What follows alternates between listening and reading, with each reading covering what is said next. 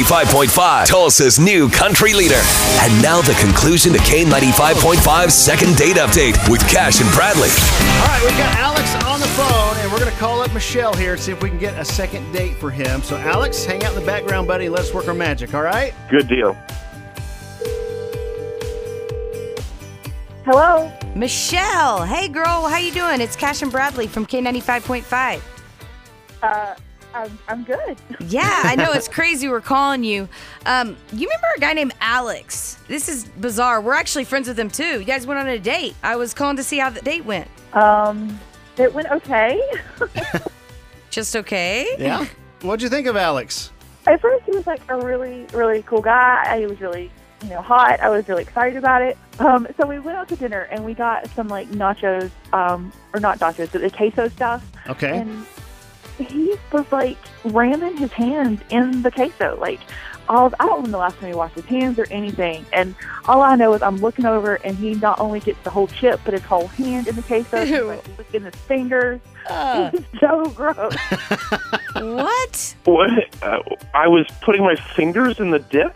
You know you did. Oh my god! Wait a minute. What? Alex? That Yeah, must have been Alex- some good queso. Alex is on the phone, Michelle. Oh my god. Well, I I might must I, I admit I'm not the I may not be the like prettiest eater, but I you know I don't think it was that bad. Oh, it, it got so much worse. You started eating my food. Like when my food came, I'm cutting up my chicken, and you took the chicken off my plate with your fork. Uh, Look, I come from a big family, and the, one of the fun things about a restaurant is you all taste everybody's food as soon as it comes out. He's a fan of food. Leave him alone. It looked good. I just wanted to try it.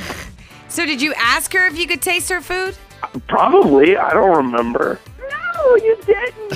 Oh, Alex. Oh, We're on your side still. However, you shouldn't do that in the future. So, Alex, let, let me- let- just just step back for just a moment here and put yourself in Michelle's shoes. You're you're sitting down with someone you don't know, and this person just starts grabbing food off your plate. I mean, are you not and gonna putting be, your finger in your queso. Yeah, you're not going to be a little weirded out by that. I mean, doesn't that seem just a I- little I odd get it. to It, loo- you? it looks bad. It looks bad, but it you know it was it just it looked delicious. Uh-huh. I just couldn't help myself. if she doesn't want to share, we, she should order something that doesn't look as good. Michelle, before Alex uh, and, and, uh, and we called you, we were talking about you, and, and this guy has so many great things to say about He has a you. crush in on this you. day. Yeah, huge crush. He says you're very good looking, and more important than that, he said you were smart. Yeah. And uh, You're a good eater.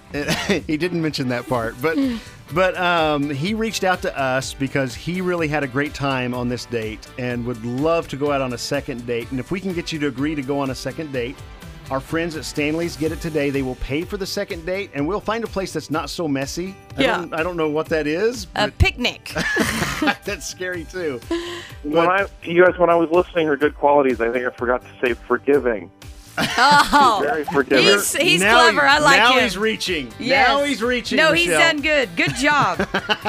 Michelle, come on, girl. That was good. Any chance at a second that date? was good. Um, I think if you let me eat my own food and maybe I can offer it to you, I think we could go for a second date. All right. Aw, Uh, Lady and the Tramp. Maybe we can get Stanley's to pay for like a security guard with a taser to stand there just in case he reaches Or a across manners the line. class.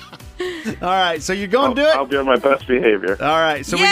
got we got a second date, right? Yes. Yay. Yeah, baby. Oh, that's We're great. good at this.